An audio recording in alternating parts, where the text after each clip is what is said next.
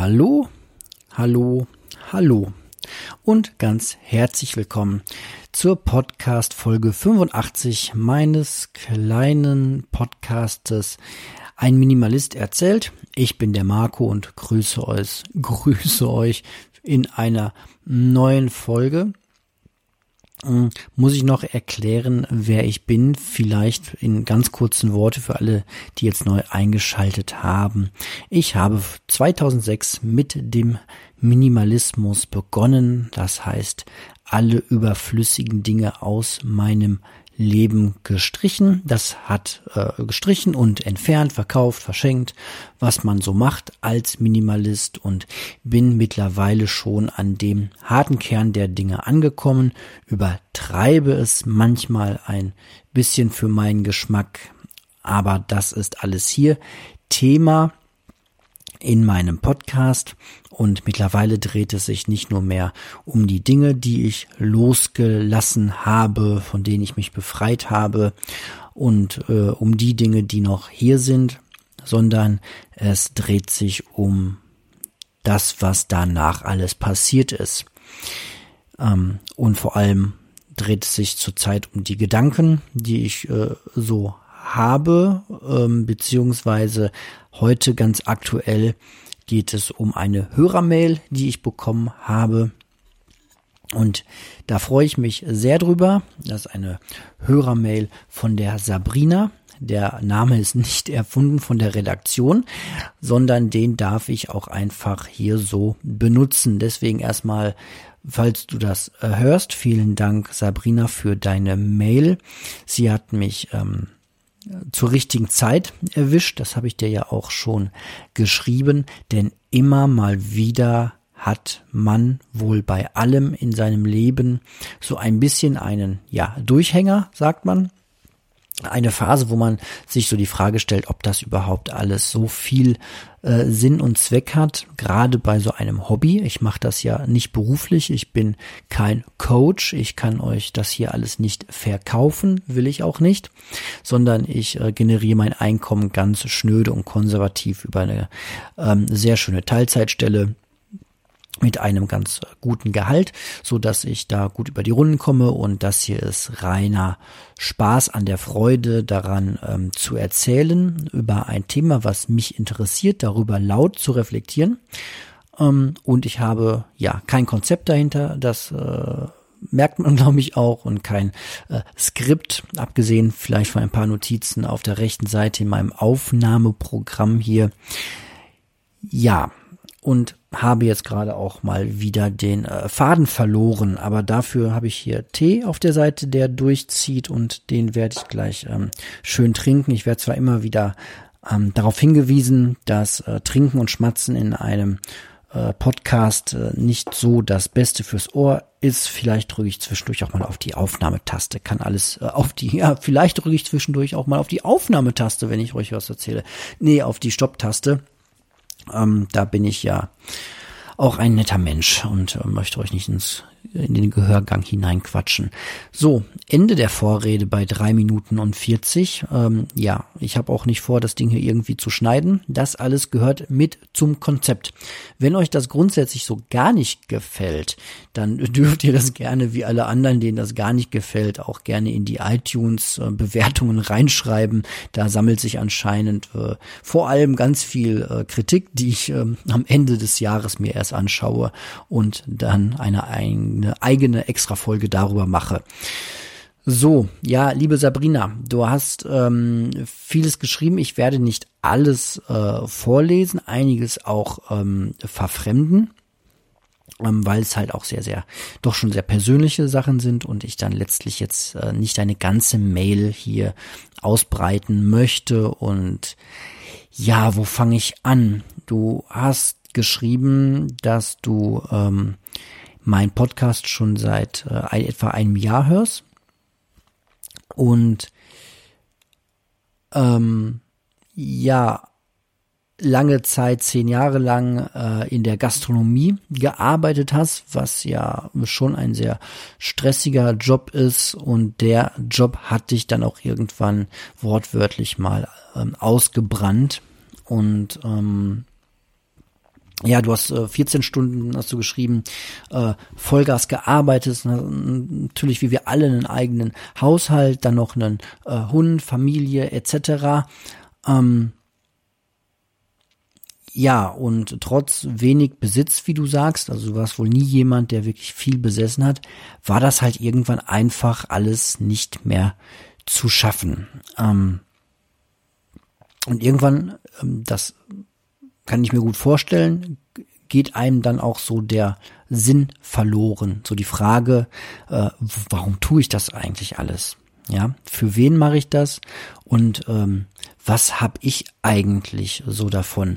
Das sind auch so Fragen, die ich mir selbst am Anfang des Minimalismus um 2006 herum gestellt habe. Zum Glück war ich da noch nicht so ausgebrannt, dass ich ähm, wirklich ähm, professionelle Hilfe gebraucht hätte. Ich hatte solche Phasen während meines Studiums. Ähm, ich habe zum Glück etwas studiert, was ähm, ich sehr, wofür ich mich sehr interessiert habe. Ich habe Sozialarbeit studiert.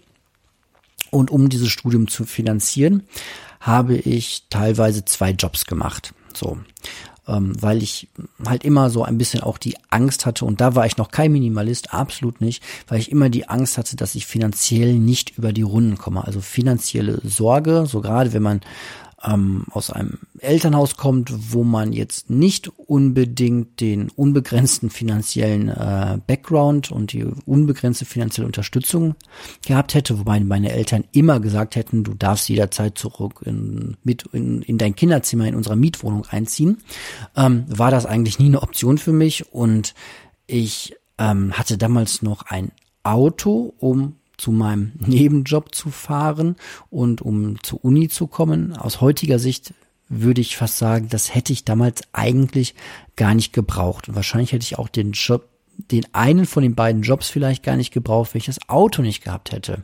Aber ja, das war halt einfach unreflektiert, das hatte ich.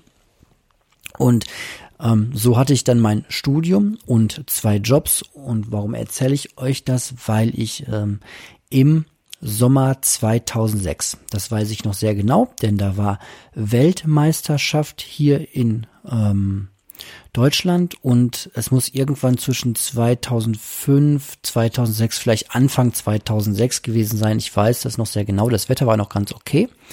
Und ich war mal wieder sehr gestresst. Ähm, Uni war einfach viel zu tun und ich habe damals ähm, in einer äh, offenen Ganztagsschule Kinder ähm, im Nachmittag betreut, was eigentlich auch ein sehr schöner Job ist, gerade wenn man Sozialarbeit studiert.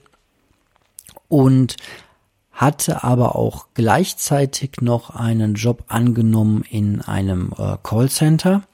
Ich habe damals für ähm, verschiedene Firmen äh, outbound telefoniert. Outbound heißt, dass man ähm, quasi Kunden anruft, also nicht die rufen dich an und sagen irgendwie, ich habe hier Probleme mit meinem Vertrag, sondern mein Job war es, Leute anzurufen und sie von diesem neuartigen Superprodukt Produkt namens DSL zu überzeugen. Da waren nämlich noch viele der alten AOL-Kunden auf diesen 56K-Modems hängen geblieben mit unglaublich teuren Verträgen, 50, äh, ich glaube, ja, Euro, klar.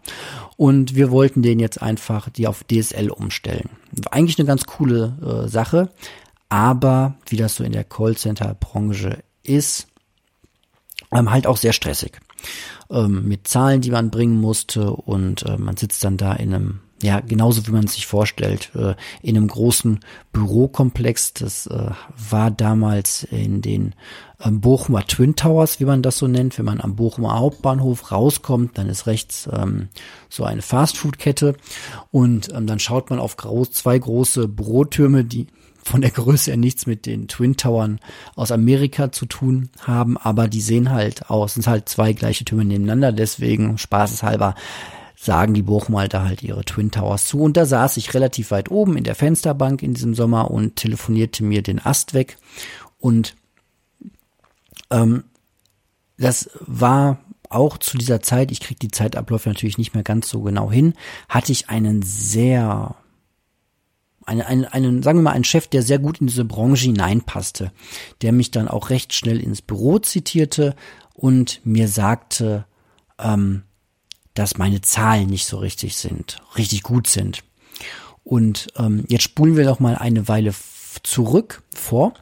Ähm, ich kriege die Zeitabläufe nicht mehr genau hin, aber es war, meine ich, vorher, dass der Stress sich schon so aufbaute, ähm, dass ähm, ich auf dem Weg zur Arbeit äh, mit dem Auto anhalten musste, anhalten musste, rechts ranfahren musste, die Tür aufmachte und mich übergeben musste. Um, ähm, und ich habe damals noch nicht gecheckt, dass ein Studium und zwei Jobs, die ähm, von dem einen sehr wichtig ist, weil ich das werden wollte oder geworden bin, Sozialarbeit. Und das andere, weil ich es auch einfach gerne gemacht habe und es auch in meinen Job hineinpasste, Kinderbetreuung. Und der dritte Job, weil er einfach die Kohle brachte, von der ich glaubte, dass ich sie äh, wirklich brauche. Und aber nicht wichtig war, aber schon ganz cool war. Das hatte schon so ein bisschen Flair, jung und dann irgendwie mit dem Headset in der Fensterbank sitzen und Leuten irgendwas aufquatschen, was ja eigentlich auch ganz okay ist. Hat sich ja gezeigt, DSL ist eine ganz gute Sache. Kann ich bis heute mit meinem Gewissen auf jeden Fall äh, gut vertreten. Ähm, aber dann kam der Chef irgendwann an und sagte, ja, und hier die Zahlen äh, stimmen, stimmen immer noch nicht. Und ich wusste, dass die Zahlen ähm, nicht stimmen, weil ähm, immer dann, wenn der Chef dann irgendwann aus dem Büro rausging, wurde so telefoniert, wie man eigentlich ja Leuten nichts verkaufen soll. Ich möchte jetzt nicht zu tief erzählen, aber da wurde schon mit unangenehmen Methoden gearbeitet. Und das waren Methoden, die ich für mich nicht vertreten konnte. Also, ähm, endete dann damit, dass ich äh, in diesem Gespräch feststellte, dass ich auf diesen Job echt gar keinen Bock mehr habe und schon gar nicht mehr irgendwie die Gesundheit kaputt zu machen. Also wirklich ähm, auf dem Weg zum Burnout äh, äh, war. Ähm, und es dann irgendwann Klick gemacht hat bei mir und es war, wie gesagt, Sommer 2006, WM im eigenen Land, Studium, eigentlich viel Zeit, Freunde, mit denen man nach den Seminaren trifft, man geht weg, man lernt Mädels kennen, man feiert zusammen, man hat einfach eine verdammt gute Zeit und dann ist dieser Job da, der dich so runterzieht und mir ist innerlich einfach der Kragen geplatzt in dem Moment und ich hatte schon immer das Gefühl, auch vorher schon, dass ich irgendetwas falsch mache in meinem Leben und dass das äh, Geld mir irgendwie zu wichtig ist, aber ich hatte halt das Gefühl, ich brauche es unbedingt äh, für meine Sicherheit. Ähm, und ich habe diesem Chef dann einfach ganz ehrlich gesagt, ey, ich mache das hier eigentlich nur, weil ich es cool finde und es ist nicht wirklich mein Traumjob und ähm, ich mache jetzt hier noch ein bisschen weiter, aber wenn das hier so weitergeht, dann kündige ich jetzt auch einfach bald. So, dann, dann war's das für mich. So, das Gespräch war auch relativ schnell beendet, weil es halt nicht so nach dem Schema F funktionierte. Chef setzt sich unter Druck, mach was ich will, bring mir die Zahlen oder aber du wirst hier den Job verlieren, sondern der Angestellte sagte, ey, das ist mir hier alles ein bisschen zu doof und ich weiß noch nicht wie und ich äh, rede das auch nicht, spreche auch nicht laut aus, aber ich habe da keinen Bock mehr drauf und irgendwie werde ich auch anders über die Runden kommen. Ähm, und tatsächlich habe ich dann kurze Zeit danach auch den Job hingeschmissen kurze Zeit danach ist dann auch, das hat aber, das ist ein schön, schöner Satz, kurz, ich habe hingeschmissen, kurze Zeit danach ist die Firma dann auch ähm, pleite gegangen und hat die, ähm, die Aufträge verloren. Da sieht man wieder, Korrelation hat nichts mit Kausalität zu tun. Also die haben nicht die Aufträge verloren, weil der Top-Telefonierer äh, Marco nicht mehr da war. Ähm, das glaube ich nicht, aber die, ja, wer, wer so telefoniert und die Branche so schlecht ähm, vertritt, wie viele leider. Ähm, der hat es dann auch nicht anders verdient, dass er dann das Zeitliche segnet als Firma. Ja gut, das war 2006 und da habe ich irgendwie angefangen schon so, ja, die Notbremse zu ziehen. Und ich bin Minimalist seit 2006, das sage ich ja immer. Und ab da fing ich dann wirklich an, mich intensiv mit dem Thema Minimalismus auseinanderzusetzen. Also das war schon so ein bisschen Auslöser, weil ich hatte keine Lust, genau in, in dieses Leben hineinzustolpern, wo ich irgendwann wieder vor einem Chef sitze um, ähm, und der mich dann aber doch mehr unter Druck setzen kann, ähm, weil ich irgendwie ein teures Haus abzahlen muss, weil ich die Erwartung habe, dass ich zweimal im Jahr irgendwie einen Urlaub in einem fernen Land machen will, damit ich glücklich bin, weil ich irgendein teures Auto fahren kann, damit ich glücklich bin, sondern ich wollte einen Weg finden, wie ich glücklich sein kann, ohne wirklich extrem abhängig zu sein von dem, von dem Job. So. Und ähm, das war für mich damals der Minimalismus, ist es immer noch, und der gibt unglaublich viel Sicherheit. Ähm, ja, warum erzähle ich das? Weil du, liebe Sabrina, es ja irgendwie ganz ähnlich gemacht hast. Du hast mir nämlich dann geschrieben auf äh, ärztlichen Rat, hast du dann auch den Mut gefunden und ähm, den Job gekündigt und eine Auszeit genommen. Sechs Monate, gar nichts tun, hast du geschrieben. Ja, gar nichts tun. Es gibt ja dieses Buch. Das Beste, was wir tun können, ist nichts, was ich immer wieder äh, empfehle. Es erdet sehr. Es ähm, ist ähm, eine, eine schöne Empfehlung für alle, die, denen es ähnlich geht. Eine tolle Leseempfehlung. Und ja, Sabrina, heute hast du, schreibst du einen ruhigen Job mit netten Kollegen gleich um die Ecke. Also aus minimalistischer Sicht eigentlich alles richtig gemacht. Ja, du hast ähm, einen ähm, ruhigen Job und einen, den du dann wahrscheinlich auch gerne machst, weil du hast nette Kollegen und der ist sehr ortsnah. Das heißt, für deinen Job brauchst du zumindest wahrscheinlich schon mal kein Auto, so wie ich das damals ähm, gedacht hatte. Ähm, ja, aber du sagst, ähm, du bist ein bisschen im Zwiespalt. Jetzt wechselt das ein bisschen. Ähm, dein Mail, wir gehen in ein neues Thema über. Und zwar geht es so ein bisschen in das Thema äh, Technik. Das war dir wohl ein Anliegen. Du bist ein bisschen im Zwiespalt, schreibst du, mit dieser ganzen tollen Technik, die es so gibt und dem am liebsten gar nichts konsumieren, was mit Technik zusammenhängt. Ähm, da bist du wohl gerade drin und das wird, sagst du, ein langer Prozess und ähm, ja, da bist du drin, siehst ein paar Erfolge, aber die, die Frage, ähm, die du an mich quasi stellst, ist, du beschäftigst dich mit Technik, die das Leben vereinfachen soll, aber dennoch nicht gleich das ganze Leben preisgeben soll. Ja, also reden wir mal über dieses Thema äh, Technik und Minimalismus.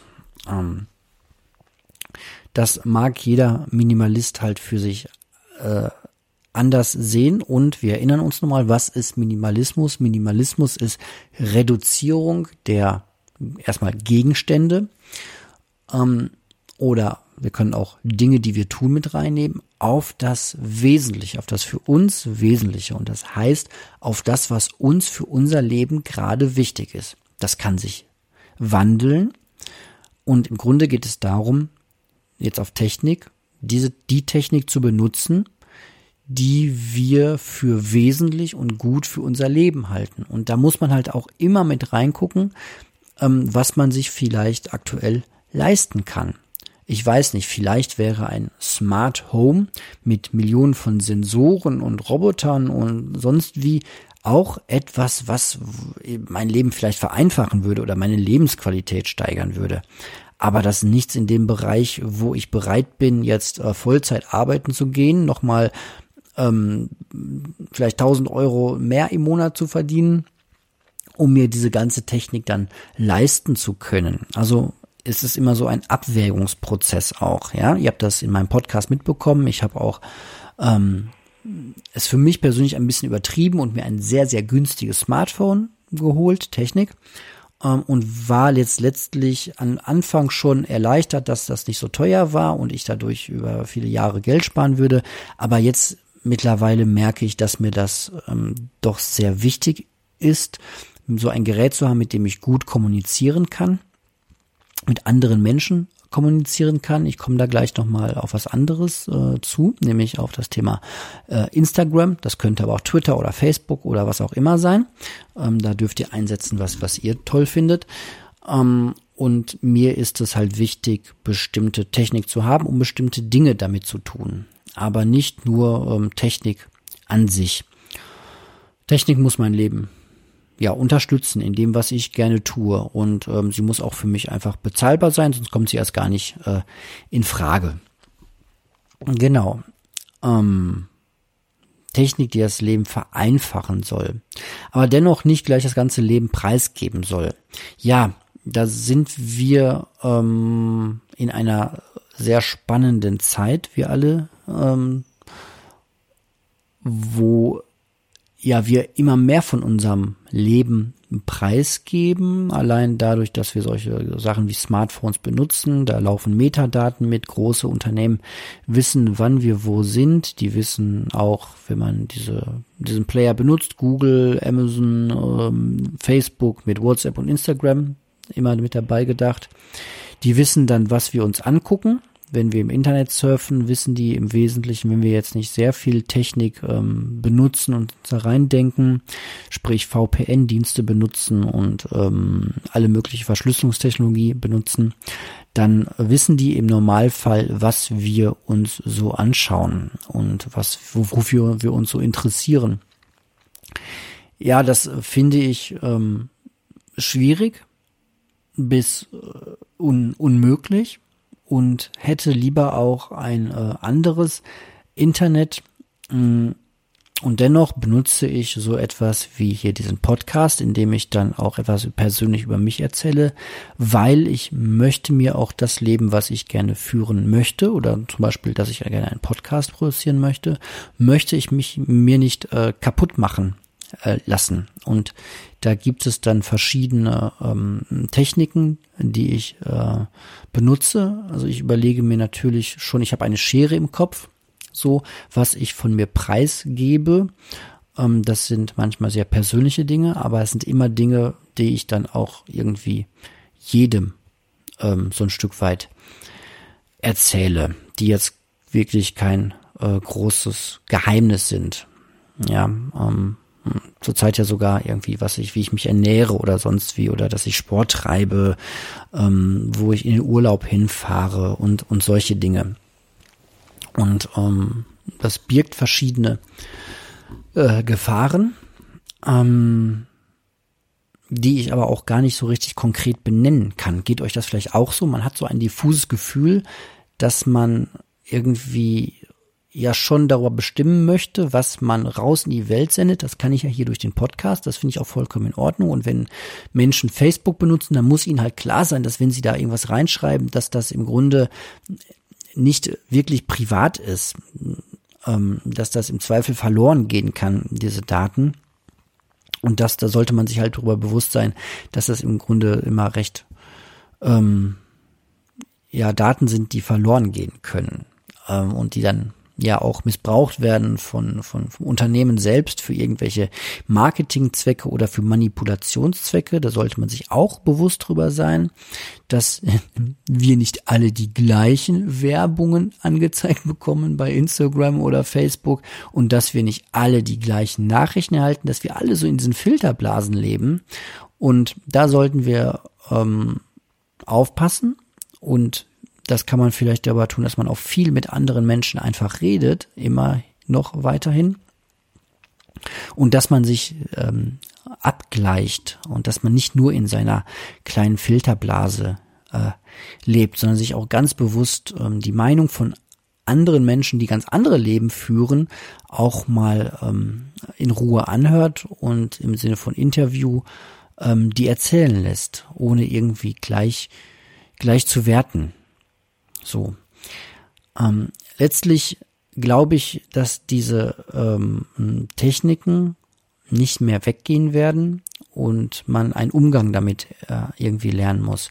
Man könnte jetzt natürlich sagen, ich bin jetzt, ähm, ich bin Jahrgang 82, das heißt 90, wird 37 dieses Jahr und ähm, ich habe Kids, die werden ähm, aufwachsen mit diesen Technologien und irgendwie möchte ich ja schon wissen, was die mal irgendwann benutzen. Also ich möchte schon ein Teil dieser modernen Welt bleiben, weil ich könnte mich natürlich auch einfach auf den Standpunkt begeben, dass ich jetzt nicht weitermache. Ich mache bei diesem ganzen Quatsch nicht mit. Aber dann ist man halt irgendwann der Onkel, der kein Internet hat und kein Handy hat. Und ja, die Welt bewegt sich weiter und irgendwann ist man dann vielleicht auch ein Stück weit ausgeschlossen. Und auf der anderen Seite, ich habe jetzt schon immer gerne, auch als Jugendlicher und junger Erwachsener, diese Technik ähm, mit beobachtet. Und das geht jetzt in eine, äh, eine Richtung, ähm, die wir weiter irgendwie beobachten und auch kritisch begleiten müssen, gerade mit dieser, dieser ganzen Datengeschichte. Da ist ja einmal das Unternehmen, das irgendwas mit unseren Daten macht. Da ist aber auch der Staat, der irgendwas mit unseren Daten machen möchte und da gerne drauf, drauf schauen möchte. Und das darf man und sollte man alles sehr, sehr kritisch sehen. Und äh, man kann ja entsprechend auch danach seine ähm, Wahlentscheidungen äh, treffen. Es gibt ähm, kleine Parteien, die ähm, da eine ganz andere Meinung haben und ähm, das sehr stark dann auch eingrenzen möchten. Da kann man sich informieren und entsprechend dann auch am demokratischen Prozess ähm, teilnehmen. Genau. Ähm, aber auch da ist, ich kann jeden gut verstehen und habe das ja selbst auch schon gemacht, der diese Techniken komplett links liegen lässt. Ähm, und ja, man muss halt noch mal einfach aufpassen, dass man diesen Firmen auch ganz ordentlich auf die Finger schaut, weil es ist natürlich auch eine die eine Sache, was ich sende, das tue ich bewusst. Ich nehme diesen Podcast auf und ähm, den könnte ich nochmal Korrektur hören, wenn ich das wollte. Und ich kann sehr gut entscheiden, ähm, was ich ähm, poste. Wenn ich einen Instagram-Post mache, kann ich mir das vorher sehr gut überlegen. Ich kann mir eigene Regeln ausdenken. Ich kann ähm, auch mit meinen Kids irgendwann drüber re reden und es gibt Jugendliche, die haben da schon sehr gute Regeln in ihren ähm, Gruppen aufgestellt und sowas wie wenn wir Alkohol trinken, posten wir keine äh, Bilder bei Snapchat oder sonst wo oder machen irgendwas äh, in diese Richtung. Ob das immer so gut funktioniert, ist eine andere Frage.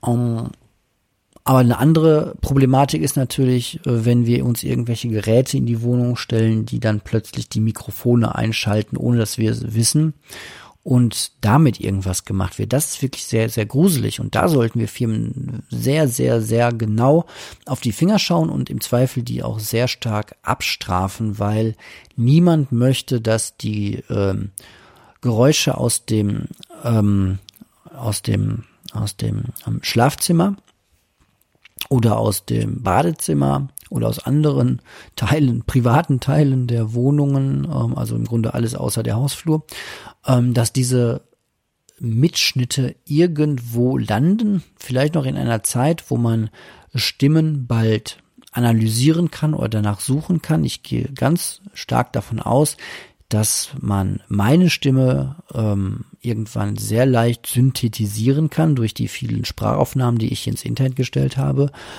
Und dass es dann kein Problem sein wird, ähm, nach meiner Stimme im Internet zu suchen, so wie es heute schon möglich ist, nach ähm, Bildern und Fotos zu suchen. Ähm, und da müssen wir halt alle gut aufpassen und das sind meine Kids, die gerade ein bisschen wach werden. Da muss ich jetzt hin. Bis gleich. Hm. Stopp drücken. Ja, schön. So eine kleine Unterbrechung hat auch seine Vorteile. Man merkt, dass man ein bisschen in Schwafel gekommen ist. Und wir gehen mal äh, weiter in der, in der Mail und machen es mal ganz äh, konkret. Telekliniken, schreibt die Sabrine.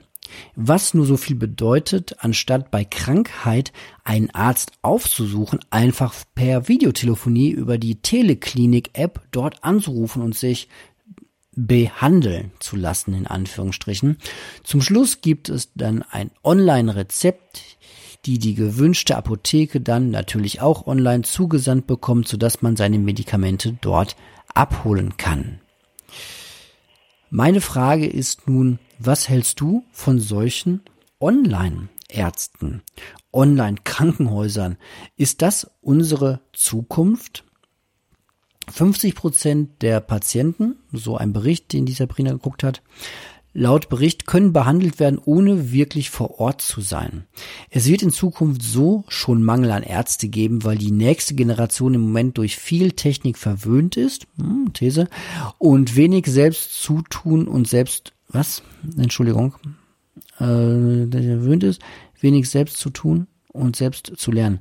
Online-Ärzte fallen doch aber auch nicht vom Himmel. Ich glaube nicht. Zweiter Aspekt ist doch auch, was passiert denn mit den Daten, die so von Arzt zu Arzt oder Apotheken strömen? Was ist, wenn Arbeitgeber sich dort mit einklinken? Ja, und da gibt es gleich ein dritter Aspekt. Gehen wir erstmal drauf ein. Also ich glaube, es ist klar, wovon die Sabrina spricht. Das ist die Online-Behandlung, sprich ich äh, logge mich da irgendwie per Skype oder sonstigem bei meinem Arzt ein, beschreibt ihm dann meine Symptome und dann kann der mich ein bisschen beraten und, und irgendwas mir, mir, mir raten.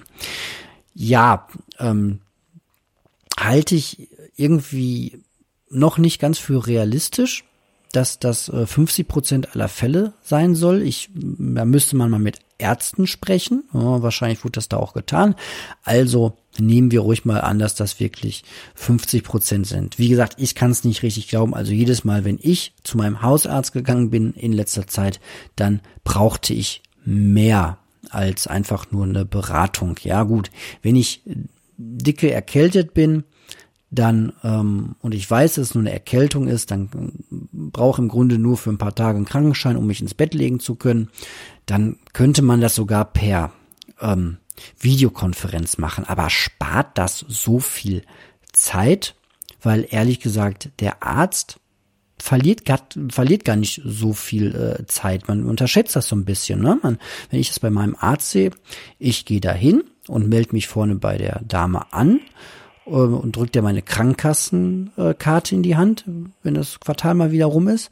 Ähm, das nimmt relativ wenig Zeit in Anspruch. Wenn ich das online machen müsste, dann müsste ich da irgend, dann müsste das erstmal jemand alles programmieren und sicher machen und aktuell halten. Diese Software, die dann meine Krankenkassenkarte erkennt und die Daten überträgt und äh, mich da vielleicht noch da durchlost, was ich denn will und Vorfragen formuliert. Und Alternativ, mein Hausarzt ist jetzt nicht weit weg von mir. Das ist so ein Ding von uns Großstädtern, ähm, dass die Ärzte einfach sehr nah sind. Ich laufe darüber, gehe da rein, sag Hallo, hier bin ich. Ich habe eine dicke Erkältung und dann sagt die mir, äh, was eine Gemeinschaftspraxis, wollen Sie zu Frau Doktor, zu Herr Doktor? Und dann sage ich, ja, von mir aus gern zu Herr Doktor, da wo schneller geht. Und dann setze ich mich auf mein Popo dahin. Da hat der Arzt ja überhaupt gar nichts mit zu tun. Der fängt ja wirklich erst an, wenn ich durch die Tür komme, da hat er vielleicht kurz vorher in den Computer geguckt, hat sich seine Notizen angeguckt, okay, der Marco ist wieder da, äh, mal wieder ein Schnupfen dieses Jahr, wie immer zu der Zeit, und dann äh, grüßt er mich, guckt mir kurz in den Hals, klopft mich vielleicht ab, fragt nach Sachen und gibt mir dann meinen Krankenschein für eine Woche. Solche Fälle sind nicht schneller über irgendwelche Online-Beratungen zu machen. Wäre für mich vielleicht, äh, weil ich dann irgendwie noch eine Netflix-Serie gucken kann, während ich da im digitalen Wartezimmer sitze. Aber für den Arzt bringt das nicht so viel. Der kann vielleicht sein Wartezimmer verkleinern. Ist das der Gedanke dahinter? Und er kann vielleicht eine Sprechstundenhilfe einsparen, aber hat dafür enorme ähm, Entwicklungskosten für die für die ganze Softwaregeschichte oder programmiert das dann eine große Firma für alle Ärzte in Deutschland? Ähm, ich kann mir das irgendwie schlecht vorstellen gerade, dass das wirklich effizienter ist. Und jetzt mal zu einem anderen Punkt. Ich kann ja immer nur von mir ausgehen oder von dem, was ich so weiß. Nehmen wir mal andere typische Fälle, wo man zum Arzt hin muss. Ich hatte eine Bindehautentzündung. Da reicht mir keine Online-Beratung. Ähm, der, da muss der mir richtig mal ins Auge gucken, um das zu diagnostizieren. Dass ich weiß nicht, wie gut dann die Kamera sein soll, dass der es kann und das auch sicher diagnostiziert. Ähm, ganz zu schweigen, wenn man irgendwelche anderen Sachen hat, wo man dann irgendwie mal die Hose runterlassen muss, weil der mal irgendwie wirklich gucken muss. Ähm, das stelle ich mir etwas schwierig vor der vor der Kamera vor, ehrlich gesagt. Das sind auch so obskure Bilder, so wenn man jetzt mal wirklich äh, unter Erwachsenen, die wir hier sind, hoffentlich, dann irgendwie sagt, ja, ich habe hier einen Furunkel am Popo. Ähm, also die, die, die, die Karikaturen kann ich mir schon ganz gut ausmalen, wie man dann äh, vor seiner Webcam rum, rumhampelt ähm, und dem der Webcam seinen Hintern entgegen. Das ist doch absurd. So, das, es gibt auch Grenzen von, von online. Ja, oder wenn irgendwas abgetastet werden muss. Jegliche Untersuchung, wo der Arzt einmal irgendwie ein bisschen abtasten muss, ist doch dann schon hinfällig in, in dem Fall. Außerdem, ähm, alles, was irgendwie gerätespezifisch ist, irgendeine eine Röntgenunternahme, irgendein MRT, irgendeine wirkliche Untersuchung, irgendwas, wo Blut untersucht werden muss, wenn man es irgendwie in Richtung Diabetes dann geht oder Stoffwechselerkrankungen, wo dann einfach Blut abgenommen werden muss. Ähm, ja, also ich bin zwar sehr technik- und zukunftsverliebt, aber das sehe ich doch äh, recht ähm, kritisch. Ob das wirklich äh, so kommt, äh, schimpft mich einen alten weißen Mann, der nicht an die Zukunft glaubt, aber ähm, das, das sehe ich alles nicht. Das ist natürlich ein schöner, ähm, feuchter Traum von Leuten, die sehen, dass es äh, Land, Länder gibt, ähm, vielleicht auch bei uns Bundesländer dann, wo ähm, wenige Menschen auf großer Fläche leben und ähm, wenige Ärzte einfach da sind. Ja, wenn ich zu meinem Hausarzt wirklich eine Stunde mit dem Bus fahren muss, der nur einmal am Tag fährt, um das jetzt mal übertrieben auszudrücken, dann äh, wünscht man sich natürlich schon, dass man da erstmal eine Videokonferenz schaltet. Aber mal ganz ehrlich, dafür kann man dann auch das Telefon benutzen, sagen, ähm, Ne, das, das ist eine Technologie, die wir jetzt schon haben. Und dann kann der fragen, okay, Sie haben Halsschmerzen, haben Sie Fieber, äh, haben Sie das, haben Sie das, haben Sie das, äh, tut das da weh? Und ähm, kann dann entscheiden, so, Sie haben mit hoher Wahrscheinlichkeit einfach nur eine Erkältung, trinken Sie viel, legen Sie sich wieder ins Bett. Und wenn es in zwei Tagen nicht besser ist oder das und das passiert, dann kommen Sie auf jeden Fall vorbei. Ähm, das geht auch alles schon mit vorhandener Technik. Hm da muss man jetzt nicht irgendwie große Programme schreiben und Apps oder sonst wie irgendwas.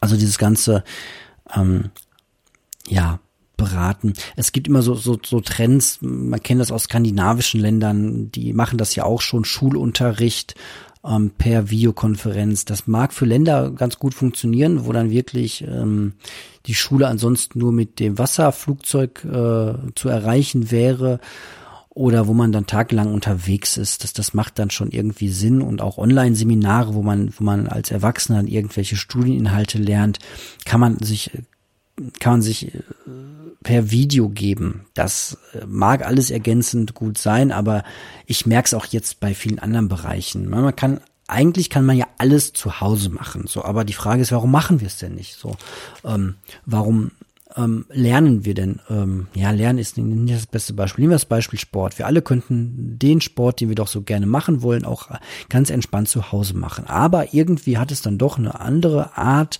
und ein anderes Gefühl, wenn man dafür in einen Ort geht. Man geht raus zum Joggen, hoffentlich, und kauft sich nicht irgendwie ein Laufband und stellt das von Fernseher oder ähm, man geht, so wie ich zurzeit, wieder ins Fitnessstudio, weil da einfach gerade alle dann Sport machen, einfach so eine Vibration herrscht. Hey, wir gehen ja sogar zum Kaffee trinken, ähm, lieber ähm, zum, äh, zum Starbucks oder zum Kaffeehaus zur Wahl und treffen uns da mit unseren Freunden, anstatt das immer zu Hause zu machen. Also wir wollen ja eigentlich auch raus und diese Orte sind ja auch irgendwie äh, wichtig, um sich zu begegnen. Und ähm, der Arzt ja, ist halt auch ein besonderer Ort und ähm, das auch ein geschützter Bereich, weil, das sagst du ja selbst auch, wir, wir machen uns ja riesengroße Probleme auf in dem Moment, ähm, denn da geht es um Daten und Diagnosen, die ähm, übers Netz gehen, die nicht nur irgendwie beim ähm, Arzt gespeichert sind,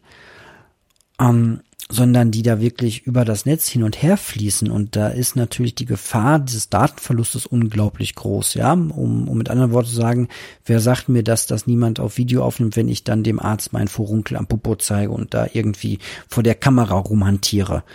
Ja, das ist ja, Entschuldigung, das ist wirklich dann äh, absurd. Man macht da einen riesengroßen Aufwand und macht sich drei Gefahren auf, wo man sie einfach nicht aufmachen bräuchte. Ja. So, und da kommt genau das nächste Problem, was du herrlich ansprichst. Äh, Kinderarzt ist auch so ein Klassiker. Habe ich jetzt auch meine Erfahrung mit. Ähm, die, die müssen einfach immer sicher gehen, dass sie eine vernünftige Diagnose stellen. Bei Kindern kann es halt sehr schnell auch einfach gefährlich werden.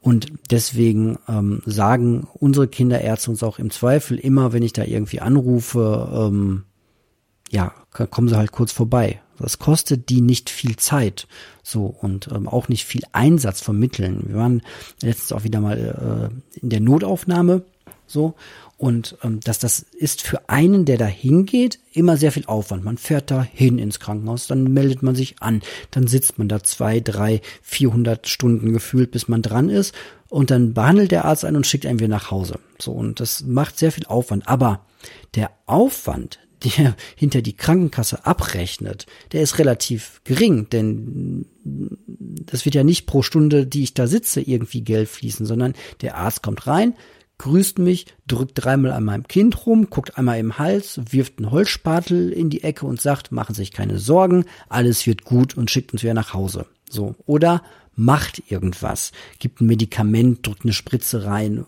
sucht's euch aus. Aber wisst ihr, was ich meine? Der Aufwand ist nicht so groß, wie man immer denkt. Die schleusen da halt wie am Fließband Leute durch. Und das macht einfach auch sehr viel, sehr viel Geld.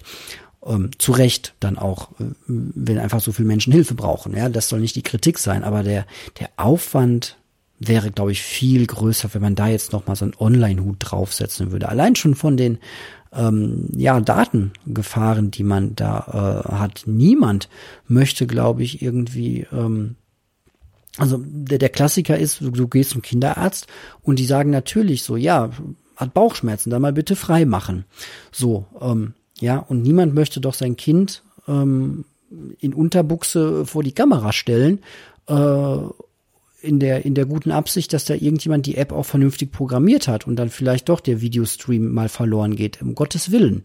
So, das sind doch alles geschützte äh, Bereiche, ja. Ähm, so, also wollen wir das noch weiterspinnen? Das ist doch absurd. Also ich steigere mich gerade rein. Ja, bei wem wollen wir denn noch Online-Beratung machen? Wollen wir es beim Frauenarzt machen? Ja, jetzt äh, das ist doch, also da braucht man doch nur, nur drei Sekunden drüber nachdenken und merkt schon, wie absurd das ist. Ähm, das sind einfach der Körper, ähm, ist einfach der intimste Bereich und wenn man da Behandlung braucht, dann geht man zu einem Arzt, dem man vertrauen kann, wo dem man alles erzählen kann, der einen dann ernst nimmt und der ähm, einen Eid geschworen hat, Gutes zu tun. So dass das manchmal nicht klappt und dass die, äh, dass das System auch äh, auch seine Stellen hat, wo wo es krankt, ist glaube ich, allen klar, dass wir irgendwie eine komische Zweiklassenmedizin haben, wo die einen ein Wartezimmer mit Ledersitzen haben und irgendwie Direktdurchwahl haben und die anderen ähm, das alles nicht haben, aber äh, letztlich machen wir das alles nicht besser, indem wir da irgendwie online drüber schreiben. So ist meine ganz bescheidene Meinung. Ja. Ähm, ja, ich glaube, das war auch so der Aspekt, den du da ähm, eingebracht hast. Genau, das waren so die Frage. Also ich sehe das überhaupt nicht.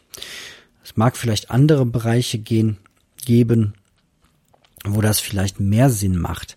Ich könnte mir, also bei reinen Beratungsberufen, ja, wenn du ähm, deinen Steuerberater sprechen möchtest, das kann dann vielleicht Sinn machen, ähm, zu sagen, ah, bevor ich da jetzt in die andere Stadt fahre, wo der ist oder so. Oder der kann dann von zu Hause aus arbeiten, dann muss gar nicht immer ins Büro fahren, elektronische Akte hat er eh alles da. Und da kann ich mir vorstellen, dass man das digital macht, dass man einen Videochat aufmacht und sagt, hier, ich werfe dir ein paar neue Dokumente rüber, ja, sehe ich, Nachfrage hier und da und Haken dran. Oder eine Rechtsberatung beim Anwalt von mir aus auch. Ich möchte jetzt nichts gegen Anwälte sagen, aber vielleicht gibt es ja ein paar, die hier auch zuhören und ich könnte mir jetzt als naiver Außenstehender, der noch nie bei einem Anwalt gesessen hat, vorstellen, dass wenn zumindest die Technik einwandfrei funktioniert und sicher ist, was auch wieder ein Riesenproblem darstellt, ne? Anwalt auch wieder sehr intime Daten, ähm, genau wie bei äh, Steuerberatung. Aber da könnte ich mir das schon eher vorstellen als im medizinischen Bereich. Ähm, Bankberatung, ja, könnte ich mir auch theoretisch vorstellen. Aber man muss halt immer abwägen, ob diese ganze Entwicklung der Software und das Aktuellhalten der Software und das Weiterentwickeln der Software so viel sparsamer ist, als äh, Leuten da einen Arbeitsort hinzustellen, wo sie dann mal sich mit Menschen treffen und sich direkt beraten. Ich habe das letztens bei einer Teamsitzung bei mir auf der Arbeit überlegt und gedacht, so könnten wir das nicht auch alles hier irgendwie per Skype abbilden? Und ich muss ehrlich sagen, ich habe da mal kurz für eine Minute mich so aus dem ähm, Gespräch innerlich ausgeklingt und nur mal geguckt, wie viel der Kommunikation so über Mimik und Gestik funktioniert. Ja, da hat irgendwie die Chefin irgendwas gesagt und ich konnte sofort mir ein Meinungsbild abrufen, wer gerade welche ungefähre Tendenz und Meinung dazu hat. Da hat jemand gesessen dann und der verzieht das Gesicht und der andere äh, verschränkt die Arme und lehnt sich zurück. Der ist ganz entspannt, der weiß das eh schon und der andere rückt nach vorne und sagt, ja, jetzt habe ich aber gleich hier einen Punkt oder der andere meldet sich schon, will was sagen und selbst da, ja, bei vielen Meetings werden ja schon per Skype und Telefonkonferenz gemacht. Aber selbst da habe ich gemerkt, dass es eigentlich auch einen Mehrwert hat, wenn man sich real trifft und ähm, Dinge bespricht.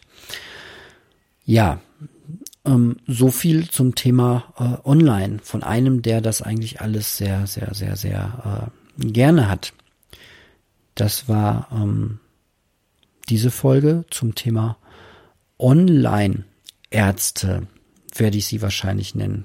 Wenn mir nicht noch ein viel ähm, besserer Titel einfällt. Genau, vielleicht mache ich das in äh, diesen nächsten Folgen auch so, dass ich immer eine Folge ein Thema mache.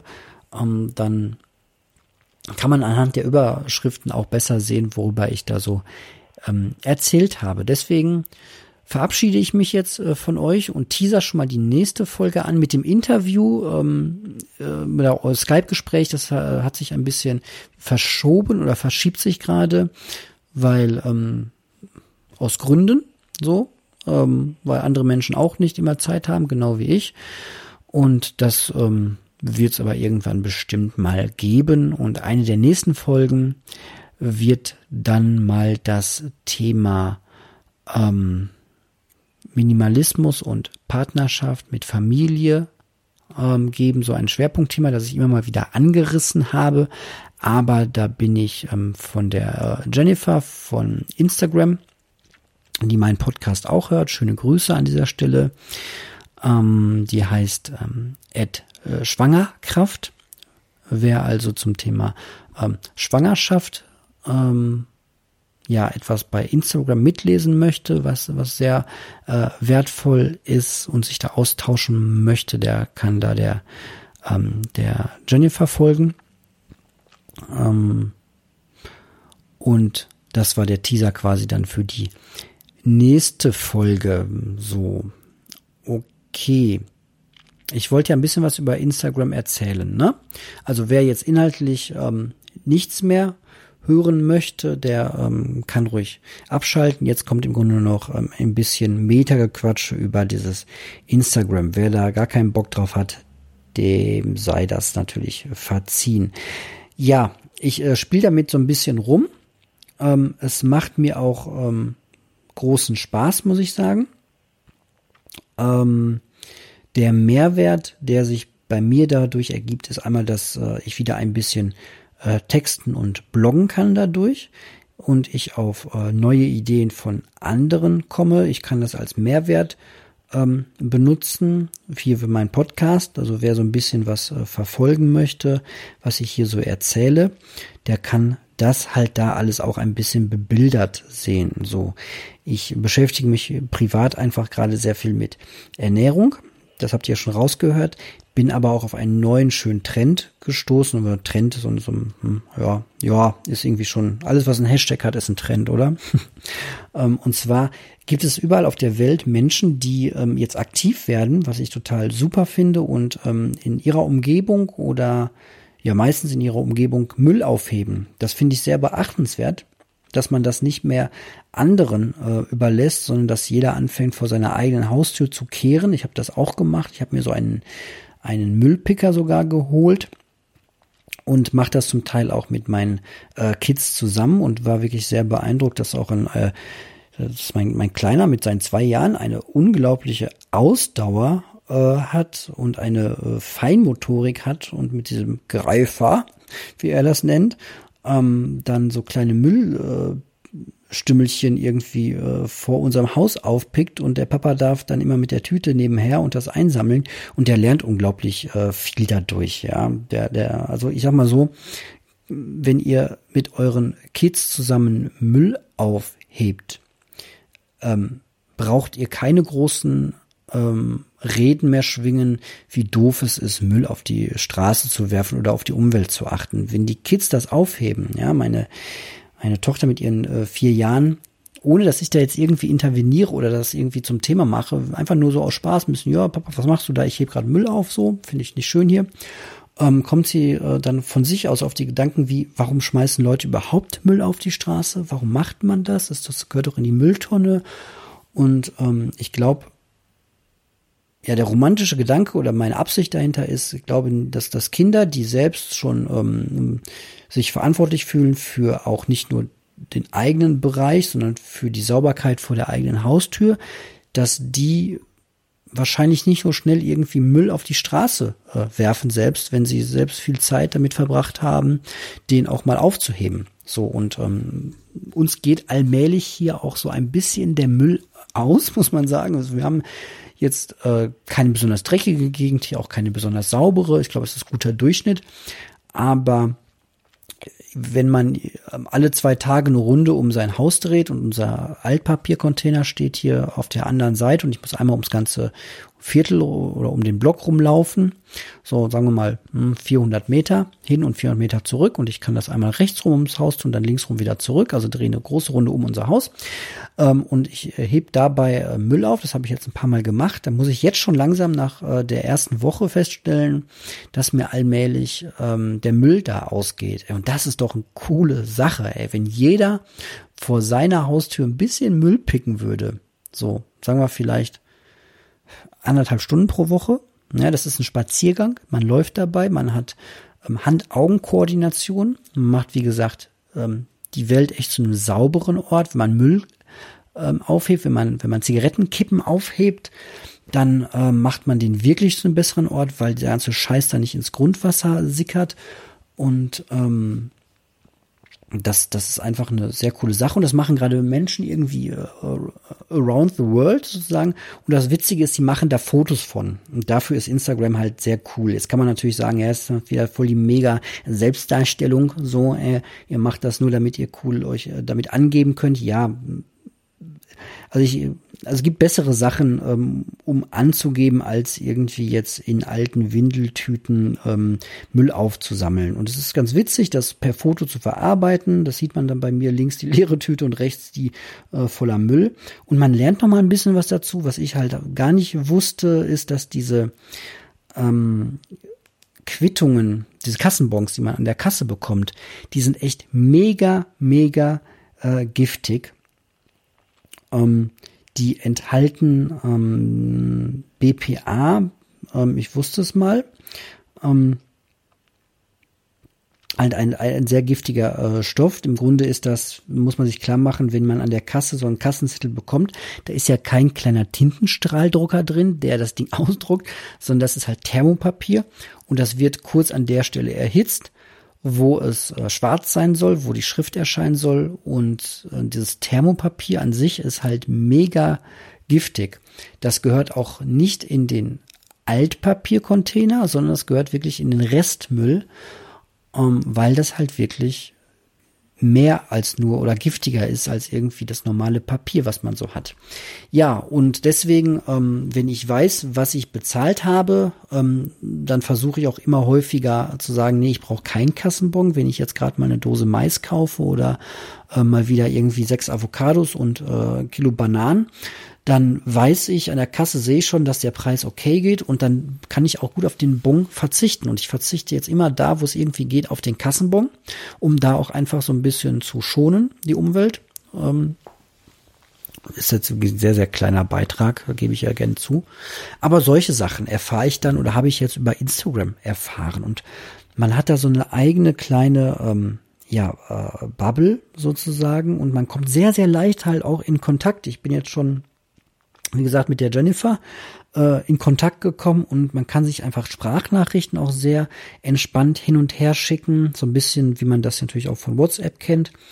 Aber das ist halt einfach nochmal ein ähm, leichterer Zugang. So, ich muss euch jetzt nicht irgendwie meine Handynummer ähm, verraten, sondern ich kann euch einfach sagen, Marco, ein Minimalist, Marco, ein Unter, äh, Unterstrich, ein Unterstrich Minimalist, sucht einfach nach Marco, äh, dann werdet ihr mich irgendwie schon finden.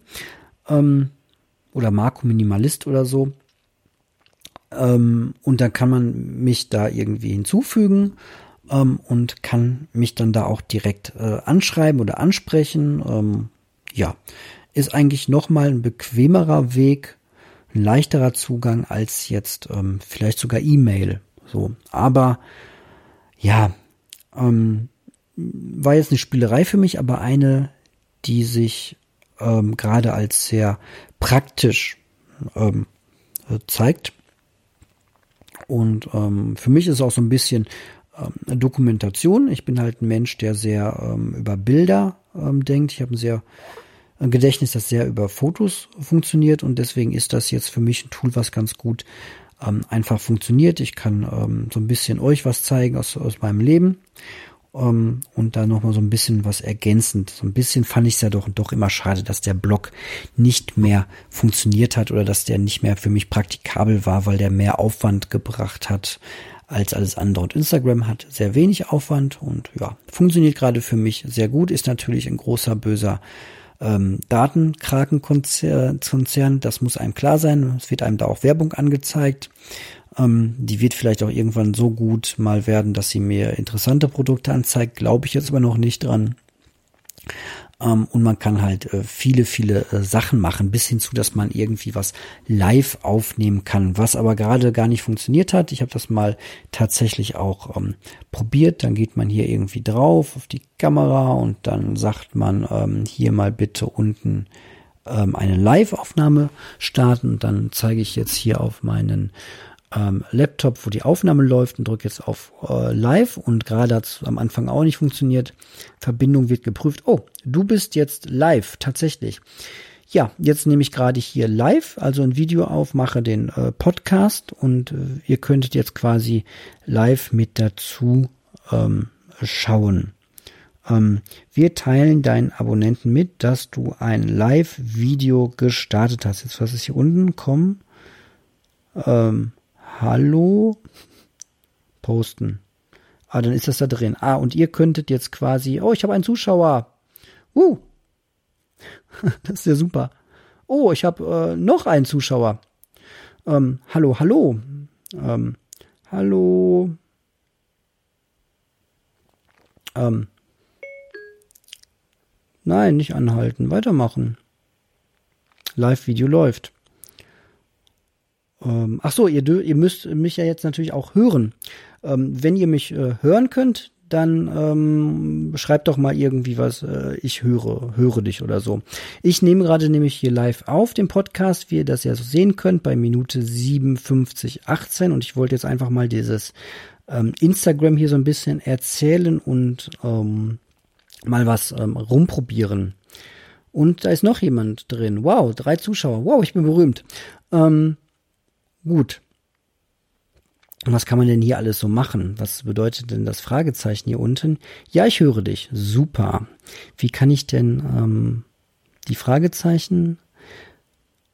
Fragen deiner Zuschauer siehst du hier. Oh, das Ding erkennt Fragen. Okay, die, die kleine Schwalbe bedeutet teilen. Ich könnte jetzt anderen noch sagen, dass ich online bin. Okay, aber der, der jetzt gerade online ist, sieht das ja auch. Also abbrechen. Ich wackel hier so ein bisschen rum, das tut mir leid. Ähm, man kann, glaube ich, auch mal die Aufnahme drehen, dann seht ihr mich jetzt gleich. Das ist natürlich total so. Hallo hier mit Mikrofon. Düt, düt, düt. Ja. Ähm, gut, für die Zuhörer im Podcast ist das natürlich jetzt hier gerade alles nicht so mega spannend, weil ich natürlich hier nur rumalbere. Aber das scheint ja wirklich was zu sein, was man ähm, auch in Zukunft mal das eine oder andere Mal ähm, machen kann. Ja, gut. Dann würde ich aber jetzt die Podcast-Aufnahme auch ähm, beenden. Und ähm, ja, hoffe euch da draußen jetzt live an den Geräten hat es ein bisschen gefallen. Und dann können wir das ja irgendwann später nochmal wieder rumprobieren. Aber diese zwei Männlein, die hier kommen, interessieren mich jetzt doch nochmal. Live-Übertragung starten mit. Wenn du mit jemandem live überträgst, können alle, die seine, ihre Live-Videos sehen können, auch diese Übertragung sehen. Oh Gott, jetzt wird's mir ein bisschen zu hoch. Das heißt, ich könnte jetzt hier mit der Jennifer zusammen irgendwie äh, Video auf Dingsy nehmen. Ich habe eine Frage bekommen. So, hier kommt eine Frage rein. Welches Programm nutzt du? Ja, ich ähm, benutze GarageBand zum Aufnehmen. Ich hatte ja vorher mal Audacity oder Audacity.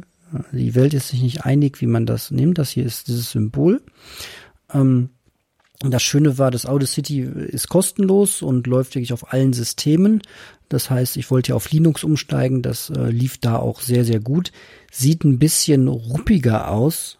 Ähm, du kannst mit zwei Leuten gleichzeitig online gehen. Ah, okay. Sollen wir das mal ausprobieren jetzt? Ähm, mal zum, zum Testen, wie das ist. Kannst du ja mal äh, okay, GarageBand war mir zu komplex. Ja, ähm, ist auch mega komplex.